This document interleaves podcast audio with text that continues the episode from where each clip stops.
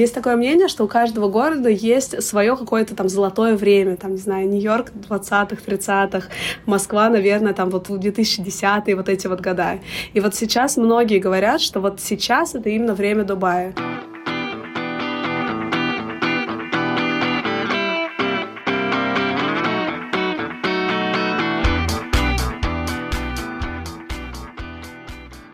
Всем привет! Вы слушаете подкаст «Живи там хорошо». Меня зовут Даша Полыгаева.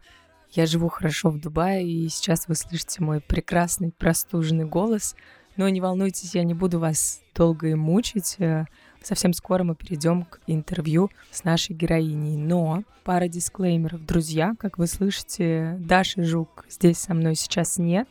Этот выпуск я проведу одна. Даша интенсивно готовится к экзамену по немецкому языку. Он у нее уже вот-вот на днях должен состояться. Я думаю, что в ближайших выпусках Даша нам про этот экзамен расскажет. И еще один небольшой дисклеймер. Я уже довольно долго живу в Дубае, и Дубай стал таким популярным направлением. Если вы сейчас посмотрите на обложку этого выпуска, вы увидите там небольшой новый элемент. Это выпуск, который называется «Живи там хорошо в Дубае». И я решила сделать может быть, небольшую серию выпусков с героями, которые мне интересны, и вам, я уверена, тоже будут интересны, из Дубая. Кстати, пишите, может быть, есть кто-то, с кем вы хотели бы, чтобы я поговорила. Павел Дуров не вариант, если что. Пишите, пожалуйста, ваши отзывы, насколько вам такая идея интересна. А наша сегодняшняя героиня — это Катя Долгополова. Катя 10 лет живет в Дубае, растит здесь троих сыновей, запустила здесь свой небольшой бизнес, даже уже второй по счету и мне показалось любопытно поговорить с Катей о ее трансформации, ее отношения к Дубаю и о том, как вообще Дубай за эти 10 лет поменялся. Enjoy! Катя, привет. Привет, Даша. Приятно, наконец, созвониться с человеком, который находится со мной в одном часовом поясе в 9 часов утра. Спасибо, что пригласила. Давай немножко познакомимся с тобой. Я слежу за твоим инстаграмом, но я думаю, что нашим слушателям будет интересно узнать, как начался твой путь в Дубае. Расскажи, как ты оказалась в Дубае, я так понимаю, больше 10 лет назад, еще до того, как это стало мейнстримом таким, как сейчас. Да, я переехала в Дубай в 2014 году, то есть сейчас начался десятый год, как я здесь. Я переехала в августе. Переехала, потому что мы уже сделали предложение по работе. У нас было три дня на принятие решения. Но нам было по 23 года и шестимесячный ребенок, и мы как-то были очень легки на подъем. Поэтому мы приняли решение. То есть до нашего переезда в Дубай на постоянную основу мы не были ни разу в Дубае. Муж успел только вот перед тем, как мы уже приехали, он успел сюда прилететь на два дня, познакомиться со своим офисом.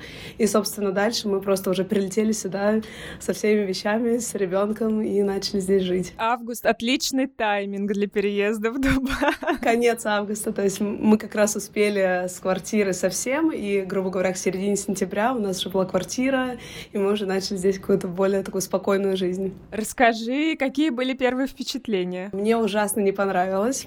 А, наверное, нужно сказать, что я немножко приболела, поэтому сори за мой голос. Ничего а, страшного. Ну, как есть. Мне ужасно не понравилось после Москвы. Мне казалось, что это какой-то ужасный ужасный дауншифтинг, что мы переехали в деревню, ну, потому что в Москве в тот момент уже было все классно с сервисом и со всем остальным. Здесь я не могла заказать продукты домой. Я до сих пор помню, я зашла на сайт Organic Shop. Это такой довольно известный, не дешевый магазин в Дубае.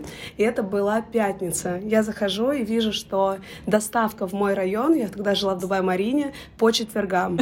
И я сижу и думаю, что мне сделать с этой информацией? То есть мне как мне неделю быть без продуктов или какая дальше история.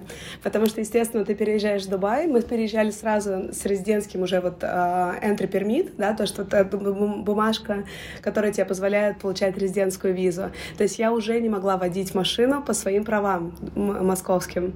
Поэтому, mm-hmm. приехав сюда, получается, у меня нет никакого сервиса в плане доставок, у меня нет возможности водить машину и маленький ребенок. Поэтому с этим, конечно, было сложно, но на самом деле сервис, вот я могу сказать, что в ковид только. Улучшился сервис всех доставок, всего остального. Первые вот мои шесть лет в Дубае ничего вообще ты не мог заказать. Ты заказывал на Амазоне, и ты вообще не знал, придет к тебе это когда-нибудь или нет. Мне как-то заказ из Амазона пришел через полгода. Ну, то есть сейчас это звучит так, как будто это просто невозможно. Амазон доставляет в тот же день или на следующий день. Но тогда ты заказываешь, ну, думаешь, ну, может быть, когда-нибудь это придет. Поэтому Дубай в 2014 году — это намного менее удобный город в плане бытовой жизни, чем он стал сейчас. То есть сейчас мне здесь нравится, но первые шесть лет я не любила, как я только не называла этот город, что я, я еду на вахту, что это пустыня, что... Ну, то есть я максимально ругалась. Мне не нравилось, правда. Слушай, а какие еще были особенности 10 лет назад по сравнению с тем, как сейчас Дубай э, выглядит? Ну, скажем, на дороге тоже ты сразу понимал, что ты не в Москве, что ты приехал в город меньше, э, с культурой вождения такой не самые организованные, но в то же время более спокойные. То mm-hmm. есть, если в Москве в то время ты выезжал на дорогу, и для тебя это был всегда какой-то челлендж, то есть ты прокачивал свои водительские скиллы, то в Дубае ты выезжаешь, ну, то есть ты понимаешь, что да, ты немножко в деревне, но it's okay, что как бы хорошие дороги, ладно, на, на этом мы и сойдемся. Например, сейчас много переезжает предпринимателей и так далее, ну, например, из России, из рус- русскоговорящие. Тогда все же основная русская комьюнити это были семьи семьи работников из Лукойла и из Газпрома. Mm. Или те, которые переехали условно еще там не знаю, в двухтысячных или даже раньше. То есть немножко комьюнити была другая. Сейчас я бы так сказала, что русскоговорящая тусовка, она э, предприимчивая, активная, и она чуть более молодая, чем была, когда я переехала. Каково это жить шесть лет в городе, который тебе не нравится? Ну, я много путешествовала при любой вообще возможности. Okay. Ну, мы сейчас uh-huh. стараемся много путешествовать, uh-huh. но а, раньше при любой возможности я еще и в Москву дополнительно улетала. То есть я могла улететь там просто на пять дней, немножко вдохнуть а, быстрого города, потому что темп жизни в Дубае, он был прям медленнее, чем в Москве. И для меня это было вот, мне, мне прям было тяжело. Но, э, да, я просто жаловалась, мне не нравилось. Но у нас был изначально план, что мы переезжаем на пять лет, и поэтому первые пять лет, ну, как-то я мне не нравилось, но я думала, что окей, как бы это вот сейчас закончится, и мы куда-то поедем дальше. Но вот как раз самый сложный год, это был вот этот шестой, потому что у меня как бы вроде как уже закончился только тот срок, который мы планировали, но мы решаем оставаться по работе. И вот этот шестой год был такой э, сложный, а потом мы сменили район, как раз тогда достроился Waters, и вот на Waters мне стал, уже как бы и сервис стал появляться, и район мне дико понравился, и, ну, то есть вот когда мы переехали на Waters, там не было вообще никого. То есть это сейчас такой супер популярный район для жизни с кучей ресторанов и так далее. Когда мы переехали, было, мне кажется, две пекарни какие-то, один супермаркет. И у тебя просто вот пустой дом. Ты, ты, там, не знаю, буквально несколько квартир заселено. То есть что важно, найти свой район, потому что мы как-то не меняли Марину, потому что мы не хотели переезжать в дом, и вроде как Марина была удобна с точки зрения локации, но мне не нравилось. Вот этот э, переезд в другой район и в дом, который тебе нравится, и в район, который тебе по душе. Тебе кажется, это такая поворотная была точка к тому, что ты начала как-то принимать Дубай? Ты знаешь, да, мы переехали, получается, в сентябре 2019 года, а, и как раз там же потом случился ковид, то есть это просто все совпало. То есть мы оказались в ковид в классном месте, в котором мне очень нравилось, плюс заработал весь этот сервис, наконец. Это вроде бы мелочь, там, что ты не можешь заказать еду, но когда ты к этому уже привык, и это твоя ежедневная рутина, у меня трое детей, то есть как бы это правда определяет твою жизнь, определяет твое настроение ну, в бытовом плане. Поэтому вот в 2019 году, да, как-то просто все совпало, и прекрасный вид на море, бриз и так далее, и я, наконец, полюбила Дубай. Сейчас, правда, не вижу вообще альтернатив, куда бы мы могли моей семьей переехать. Мне дико нравится, и вот, ну, вот пока никуда не хочу переезжать, потому что я всем довольна. Ну, погода, да, конечно, тут все, все всегда жалуются на погоду, но погода везде бывают сложности, и в других странах есть намного больше проблем, чем просто здесь погода в Дубае. А ты, кстати, как смирилась вот за эти годы с этим невыносимым летом? Потому что у меня, получается, было три лета здесь, а до этого, ну, мы часто летали в Дубай, но мы никогда не оставались на лето. А, и поэтому казалось, что тут погода отличная, если скипануть лето. Ты знаешь, у меня, получается, дети учатся до конца июня, начала июля, то есть вот июнь мы здесь. Причем а, они играют в футбол на улице, то есть я реально на улице каждый день почти. И май, и июнь я вообще могу отслеживать погоду. А июль и август мы всегда уезжаем, ну, потому что я работаю на себя, я могу себе позволить там, брать длительный отпуск. И июль-август мы просто много путешествуем. Обычно у нас была база, например, там в Москве, но э, в текущей ситуации, например, в этом году я слетала в Москву просто по делам на 10 дней, и база у нас была Дубай. То есть мы все лето возвращ... мы летали куда-то, возвращались в Дубай. Поэтому, да, все путешествия большие мы стараемся вот именно смещать на лето. Тут хочу Дашин вопрос тебе включить. Катя, привет! Рада с тобой заочно познакомиться. Жалко, что не получилось присоединиться к вашей записи, но я хочу задать тебе несколько вопросов. Как я хорошо знаю из рассказов Даши Полагаевой, Дубай — город очень флюидный, люди приезжают и уезжают, а ты там живешь уже 10 лет, растишь сыновей, строишь бизнес. Вот каково это пустить корни в таком городе? Часто ли тебе приходилось и приходится расставаться с друзьями, с людьми, к которым ты привязалась? И не чувствуешь ли ты себя одиноко? Да, на самом деле это правда, из Дубая все постоянно уезжают. У меня много хороших друзей, знакомых уехало как раз, когда офисы Газпрома и Лукойла закрывались, потому что здесь сейчас есть, по-моему, небольшие, но большая часть людей, они разъехались. Если не ошибаюсь, это было лет шесть, наверное, назад, так, примерно лет пять-шесть назад. Да, это тяжело, но в первый месяц, так скажем, то, что ты заново как бы выстраиваешь свою комьюнити. Но все равно, с другой стороны, как бы со всеми этими людьми мы продолжаем общаться с большинством. Ты приезжаешь приезжаешь в другую страну, и у тебя там уже есть свои знакомые, друзья и так далее. Ну и плюс всегда все приезжают новые, новые люди, новые знакомые. То есть все здесь в Дубае, мне что очень нравится, все очень легко дружат. Потому что, ну, условно, там в России у всех свои семьи. Выхода нет. Да все тут новенькие, как бы, да. Да, и в России там у всех своя семья, и у всех больше там, там не знаю, выходные там с семьей проводят, ну, не вот а с там большой, там, с родителями и так далее. А здесь не, все свободны, грубо говоря, и проще дружить, проще организовываться на встречи, поэтому, не знаю, мне, меня не очень расстраивает, что Дубай — город с часто сменяющимися людьми. Плюс, если честно, за последние лет пять, ну, вот у меня особо никто не уезжал из Дубая. То есть все приезжали в Дубай, когда я приезжала, на 3-5 лет, но кто вот задержался на подольше, там, условно, вот после пяти, все, все до сих пор остаются, потому что, опять же, не видят альтернатив сейчас. Тот же Сингапур в теории может быть альтернативой, но он сильно меньше, чем Дубай. Поэтому говорят, ну, те, кто живет, что скучнее жить там, чем в Дубае. Все-таки здесь у тебя больше вариантов для времяпрепровождения. Я, когда думаю про флюидность Дубая, я даже не про себя думаю, хотя грустно бывает, когда кто-то уезжает, но я думаю вот именно про детей. Я как раз замечаю по маленьким друзьям своей дочки, которой там будет в январе три года, но у нее уже довольно много ее близких друзей, которых она считала близкими друзьями, о которых она до сих пор говорит, уехали и переехали, и мне грустно, что мы не увидим, как они вырастут, и мы не увидим, как они дальше будут дружить, потому что в возрасте трех лет они не могут коммуникацию поддерживать. У твоих детей были такие друзья, которые уехали уже? У них есть несколько друзей, но мы там, как правило, изначально с родителями поддерживали общение. Поэтому, ну, то есть с теми с родителями, с кем мы продолжаем общаться, то есть там и дети тоже периодически общаются. Но то же самое, там у них есть какие-то друзья в Москве, ну да, вот они приезжают раз в год теперь, раньше было чаще. И все равно как-то они поддерживают. Но я не могу сказать, то есть я переживала на эту тему по поводу детей, плюс я переживала, когда мы меняли им школы, садики, но по факту, с точки зрения моих детей, все было прекрасно. Они вообще на это не обращали, ну, как бы для них это окей. То есть я дико переживала, когда они меняли школу, что там остаются друзья, ну, вроде тот же город, но все равно ты не будешь так часто общаться у них все переходы всегда были отличные, и они это воспринимают реально как такой большой плюс, что вот мы поедем в такую-то страну, а вот там у меня живет, там, не знаю, Петя, и вот мы с Петей пойдем туда-то. То есть вот у них такое какое-то, такое отношение к этому. Ну, опять же, да, мне старшим 9 и 6 лет, вот больше про девятилетнего, как-то он очень вообще к этому спокойно относится, и вот у него идея, что да, а, живя в Дубае, у меня будут друзья по всему миру, и у меня будет там в дальнейшем классные путешествия, потому что всегда классно путешествовать, когда у тебя в каком-то городе есть твой друг, ну или хотя бы знакомый, который тебе покажет э, как бы город изнутри. Минусы есть в этом, но как бы если, мне кажется, внимание детей переориентировать на то, что в этом и огромный плюс, то, наверное, дети будут не так расстраиваться.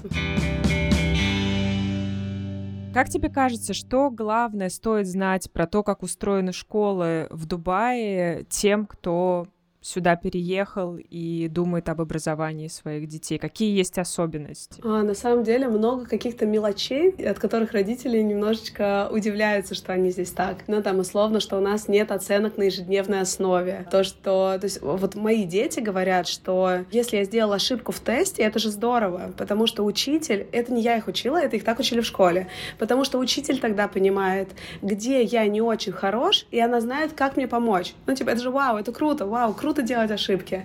И это, конечно, принципиальное отличие с российской системой, но и подозреваю со всей постсоветской. То есть вот именно с точки зрения эмоционального комфорта детей, как мне кажется, здесь комфортнее. Опять же, конечно, бывают какие-то случаи там с буллингом, но они могут случаться везде. Бывает, что там учитель, ну вот нет коннекта учителя и ученика, такое может быть. Но вот так в целом, мне кажется, здесь очень беспокоиться об эмоциональном здоровье детей, всегда, чтобы всем было комфортно, постоянно говорят о том, что класс классно, что вы все разные, что у вас разный цвет кожи, что вы из разных стран. В этом, как бы, в этом огромный плюс, то, что вы видите разные культуры.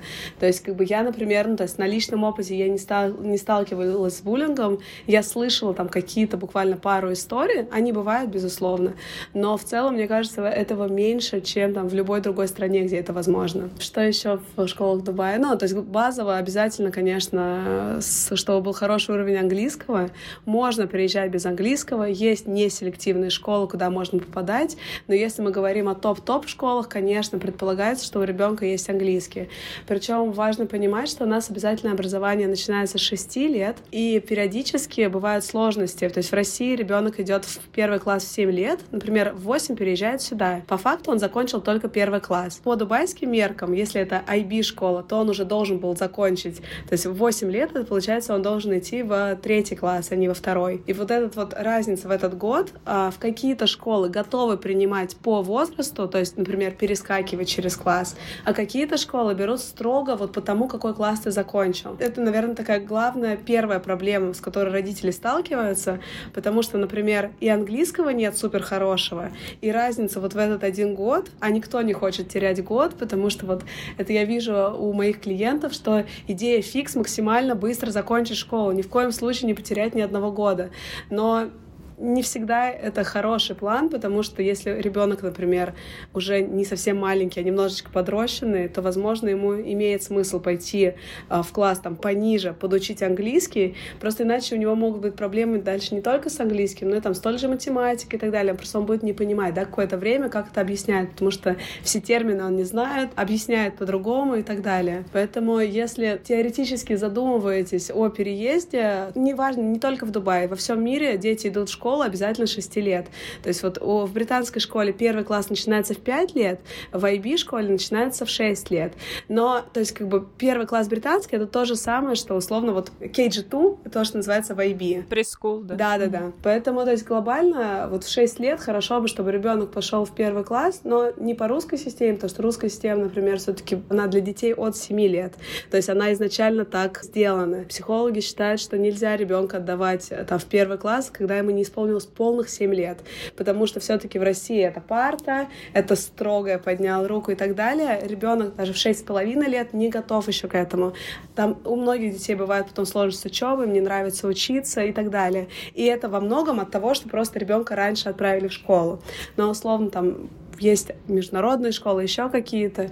Поэтому, да, если есть возможность отдать ребенка в 6 лет в какую-то международную школу, то это большой плюс для дальнейшего переезда. Ну, если у семьи вообще есть такие планы. Как тебе ты немножко сказала про особенности вот образования, которые твои дети получают, и мы все знаем, как выглядят, ну, обычные, да, средние российские школы, это парты, дисциплины, вот это все.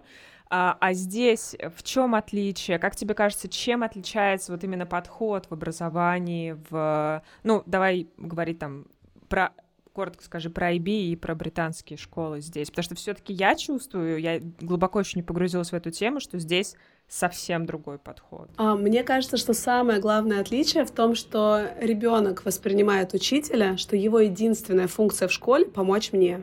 Это не какой-то там человек, который тебя будет ругать или еще что-то. Вот единственная задача учителя — сделать максимально классный мой учебный процесс. То есть как бы они там могут, например, там, не знаю, когда делают какие-то задания, у них есть Teams, например, или там Эдик, ну то есть там разные есть приложения.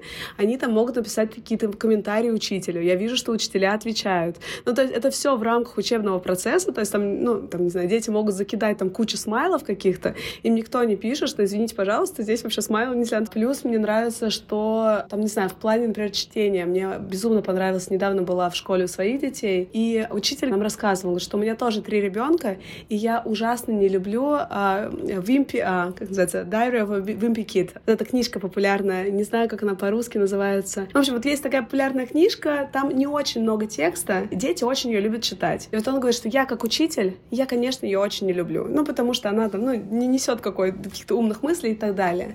Но главное, чтобы дети читали. Вообще не важно, что они читают сейчас. Главное, что читают, они будут становиться уверенными читателями. Это будет их привычка, и в дальнейшем они перейдут к классным книгам. Но если вы сейчас их будете заставлять там читать что-то, что на ваш взгляд кажется более, там, не знаю, правильным, более умным и так далее, у них может просто отбиться эта привычка к чтению. То есть вообще в Дубае очень много во всех школах всегда говорят про чтение. То есть, например, даже в большинстве школ у нас здесь нет домашних заданий, кстати, тоже такое большое отличие. Я говорю про начальную больше школу, там до пятого включительно. И, а, но всегда есть чтение книг. То есть у детей есть урок в библиотеке, раз в неделю детей водят в библиотеку, там они обсуждают какую-то книгу, им выдают книгу. Как правило, это и на уровень чтения, который у них сейчас есть, плюс какую-то просто там для по, по интересам.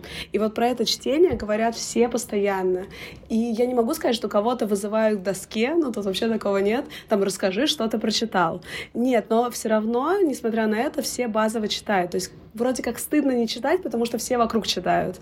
И мне это безумно нравится. А как тебе кажется, вот образование, которое твои дети, получается, совсем-совсем ранних лет здесь получают, как оно их э, формирует? Ты, я думаю, прекрасно помнишь там наше такое постсоветское образование из 90-х, чем они отличаются, там, не знаю, ты не можешь сравнить с нынешним образованием в России, потому что у тебя дети не учились, да, в России. Как тебе кажется, чем вот твои дети отличаются, там, не знаю, от тебя в их возрасте? Мне кажется, они более открытые, то есть они намного проще идут на коммуникацию. Я, например, заметила такой момент.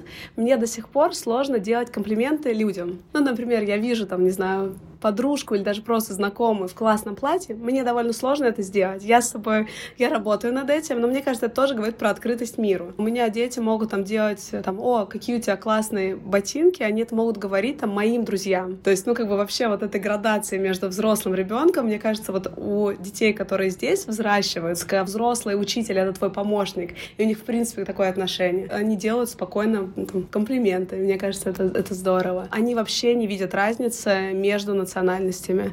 И это вот правда так. То есть я могу спросить, например, из какой страны там этот мальчик, они вообще не понимают этот вопрос. То есть они знают страну, но они не понимают, почему меня это волнует, почему я вообще это спрашиваю. Ну там, это просто, там, не знаю, это просто Ахмед. Они часто даже не знают, из какой страны. То есть, как бы, если не заходил про это разговор, то они никогда вообще не, не, не, не подумают даже спросить. А я как-то рассказывала историю, что там один мальчик э, там какую-то э, сделал шутку в отношении там кожи другой девочки, цвета кожи. Это произошло в Дубае, но там ребенок только переехал сюда. И они на меня смотрели вот с такими глазами, типа, ну, а в чем шутка? Предмет для шутки где? И я поняла, что они даже не понимают. То есть для них это просто разный цвет кожи. Ну, то есть вот у них, там, у них голубые глаза, а у кого-то зеленые.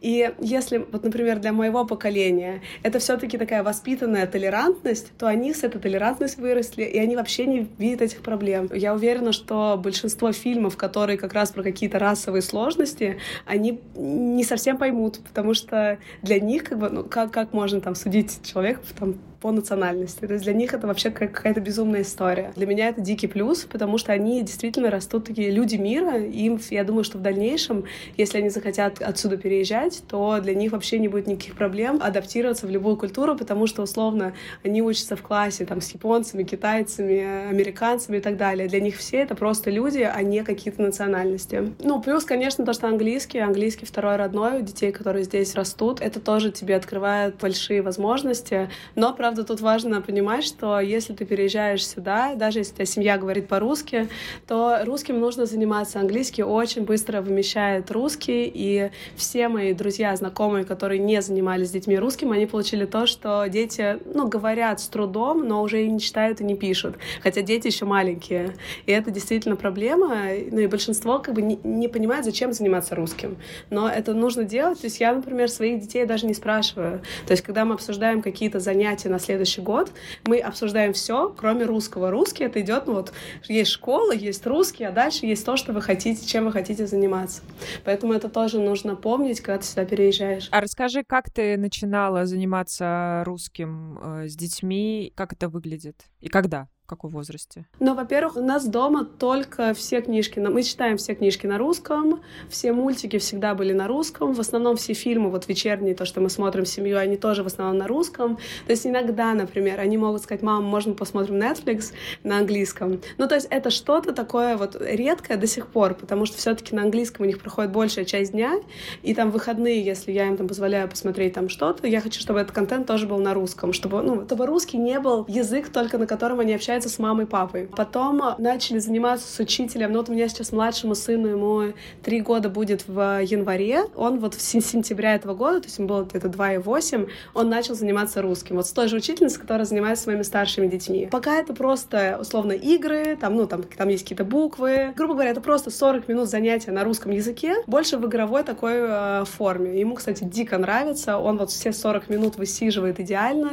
и он вообще готов заниматься еще и час, и два два. Ну, это вот особенность тоже детей тоже разные. И вот обычно русский два раза в неделю. В этом году пока что у меня не получается по расписанию это раз в неделю. Ну, то есть, грубо говоря, все дети мои с трех лет, они на регулярной основе минимум раз в неделю, а лучше два, занимаются русским. Ну, и те книжки, которые я детям читаю, я читаю на русском, только на русском, потому что, опять же, у меня есть английский, я общаюсь на английском и работаю на английском, но у меня не тот акцент. То есть я не хочу, чтобы мой неправильный акцент детям вообще в голову заходил. Лучше я буду читать хорошо на русском, обогащать их русский язык, а школа сделать свою работу в плане английского. Ну, то есть всем должны заниматься профессионалы. И я знаю, что родители часто начинают вплетать английский язык в речь ребенка, там, не знаю, как-то пытаться ему что-то говорить на английском. Не нужно. Вообще золотое правило э, взращивания билингвальных детей. Ты говоришь на своем родном языке. То есть, например, если папа, не знаю, турок, то папа говорит по-турецки, мама говорит по-русски, общий язык там общения обучения, например, английский там в школе. Вот это золотое правило, как вообще растут дети, у которых два языка или там три языка и так далее родные. То есть не нужно, если мама русская, семья русская, не, на, не нужно дома говорить give me salt, please, или там еще что-то. Не надо говорить по-русски, и, ну, дополнительно там в школе английский, да, будет, там, не знаю, какие-то дополнительные занятия, гимнастика, балет, все что угодно. Это тоже все будет на, на английском. Английский придет, никуда не денется в этой среде. Давай поговорим про твой бизнес в Дубае. Расскажи для тех, кто не знает, чем ты занимаешься и как тебе пришла в голову такая идея. Моя компания занимается помощью в релокации. Наш основной фокус — это подбор школ, но и сопутствующие вопросы мы тоже решаем. Там то, что касается виз, там даем какие-то контакты по, там, не знаю, где лучше жить, то есть тоже консультируем, как подобрать жилье относительно школы. Ну, то есть такие общие консультации мы тоже даем, но вот именно то, что мы делаем на ежедневной основе, мы подбираем школы, которые подходят конкретно вашей семье, которая подает этому ребенку. Поэтому, да, это вот мой основной бизнес, которым я занимаюсь сейчас. У меня небольшая команда. Мы стараемся, э, то есть полностью взять на себя всю техническую работу. То есть наши клиенты просто приезжают в нужный день, в нужное время на тур. На туре мы их тоже сопровождаем, все переводим, рассказываем. То есть от них, правда, только приехать на тур и приехать на экзамен. Мы не гарантируем, что ребенок поступит точно в какую-то школу, но это просто невозможно. То есть там есть родители хотят там условно в Royal Grammar School, а у ребенка нет английского. К сожалению, как бы мы классно не знали там Royal Grammar School, как бы там э, администрацию и так далее, мы ничего не можем с этим сделать. И я знаю, что многие компании, которые там, например, работают в России и которые пытаются продавать здесь школы в Дубае, они всем говорят, мы вам гарантируем. По факту нет. И у меня были клиенты, которые ко мне возвращались и говорили, что вот нам там обещали. Я говорю, слушайте, у нас изначально был запрос неадекватный в плане там знаний ребенка, ну, в плане просто возможности ребенка на данный момент. Поэтому, то есть мы берем на себя такую всю техническую работу, ну, помогаем составлять правильный список школ для этого ребенка. Даша как раз хотела задать вопрос.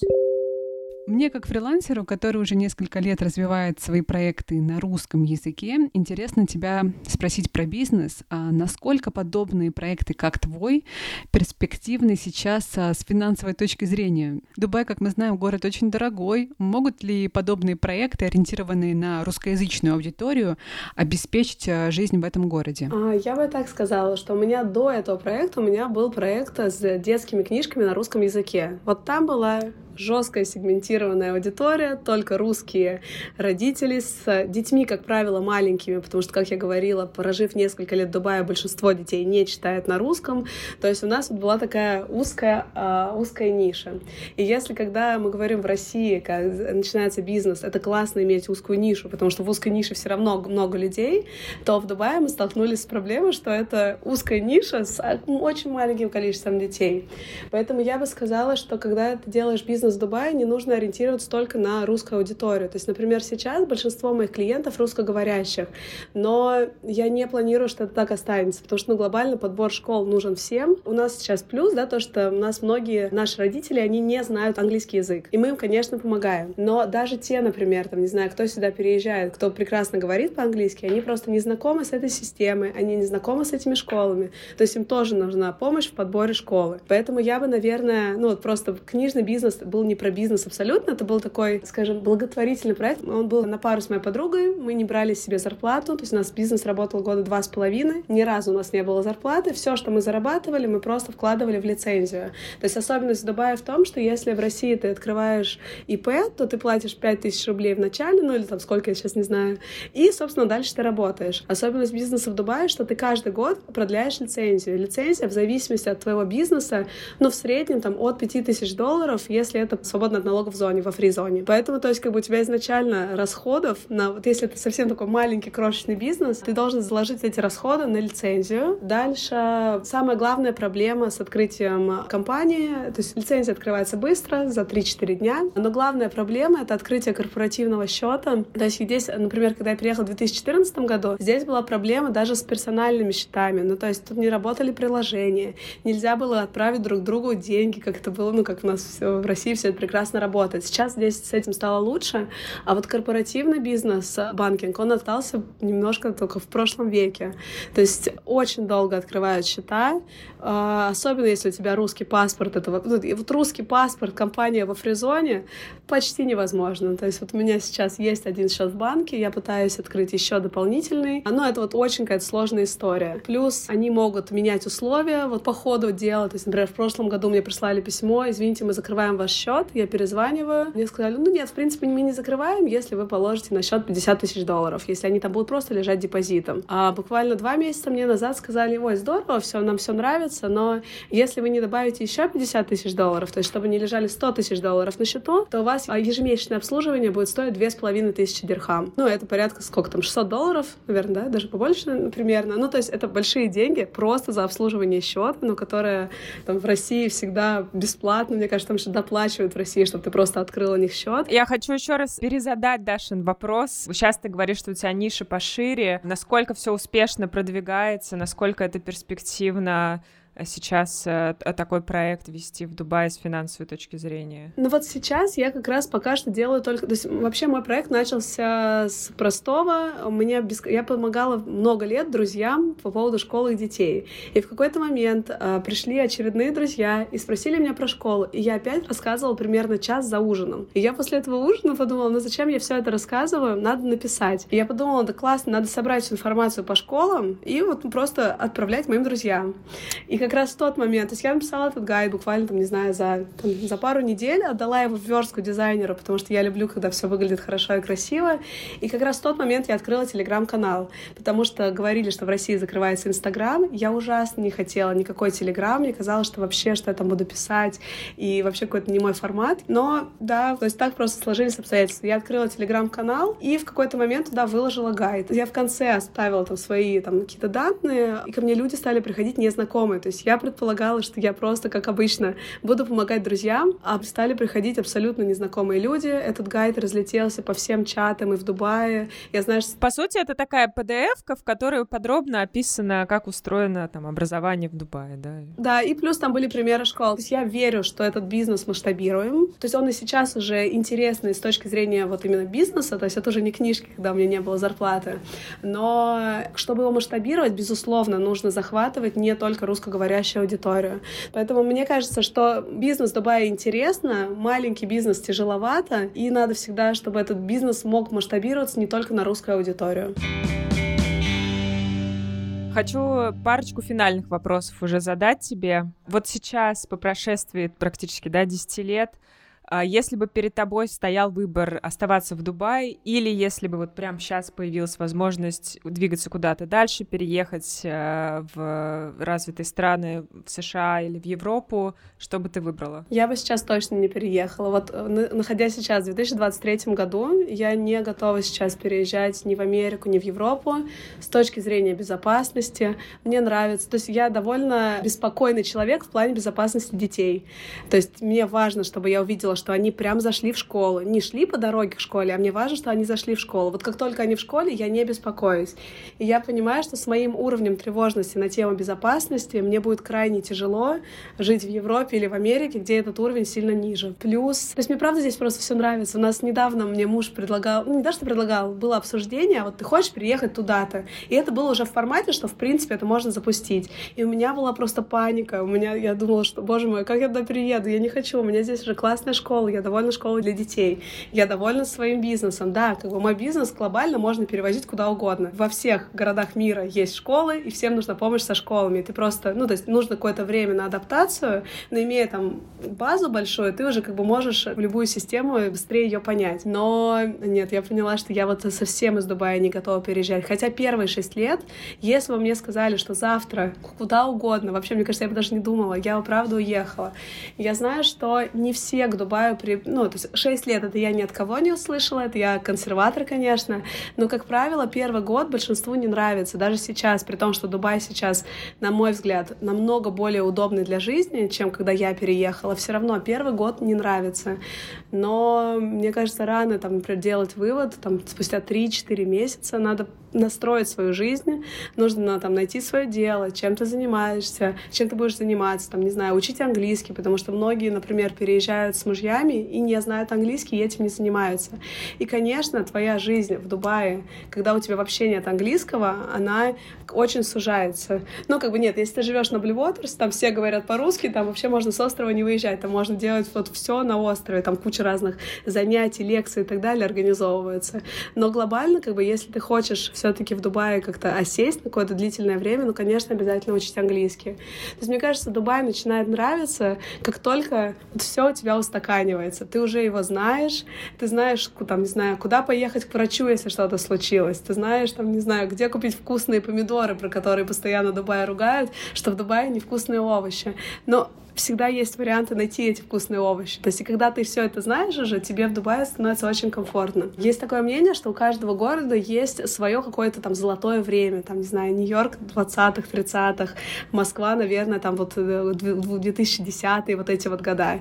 И вот сейчас многие говорят, что вот сейчас это именно время Дубая. И я вот никогда так себя здесь не ощущала, но вот э, последние пару лет мне кажется, что это какая-то сейчас действительно центр мира, то есть точка притяжения, куда все самые самые проактивные, предприимчивые приезжают и готовы развивать этот город.